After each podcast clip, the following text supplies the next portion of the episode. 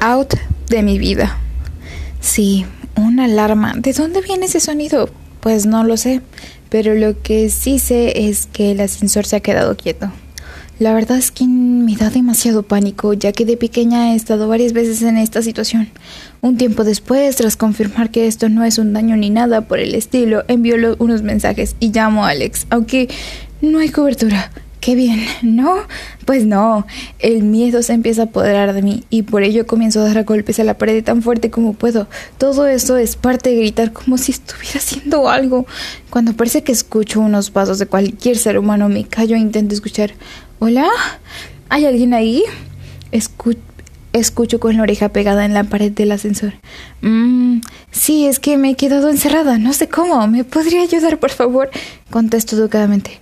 Alexia, ¿Cómo estás aquí? Me preguntan a la persona que no tengo idea de quién es. ¿Eh? ¿Quién es? ¿Cómo que quién soy? Soy Nate, el que faltaba.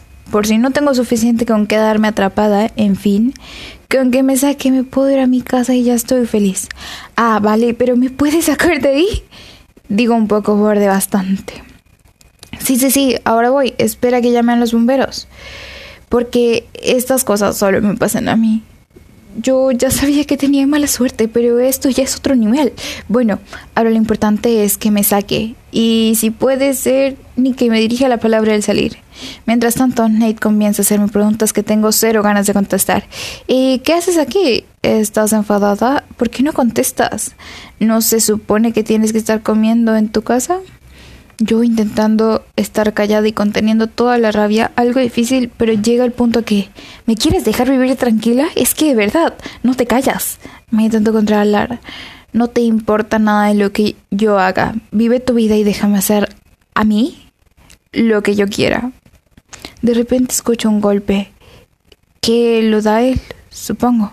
Y otra vez el horrible silencio y efectivamente se ha ido con ganas, porque el portazo se ha dado al salir no es medio normal. Una media hora más tarde escucho a los bomberos. Por fin, qué ganas. Por un momento he pensado que me iba a quedar aquí toda la noche y no me apetece mucho. Logran sacarme de ahí sin ningún percance. Me hacen varias preguntas, lo normal, creo.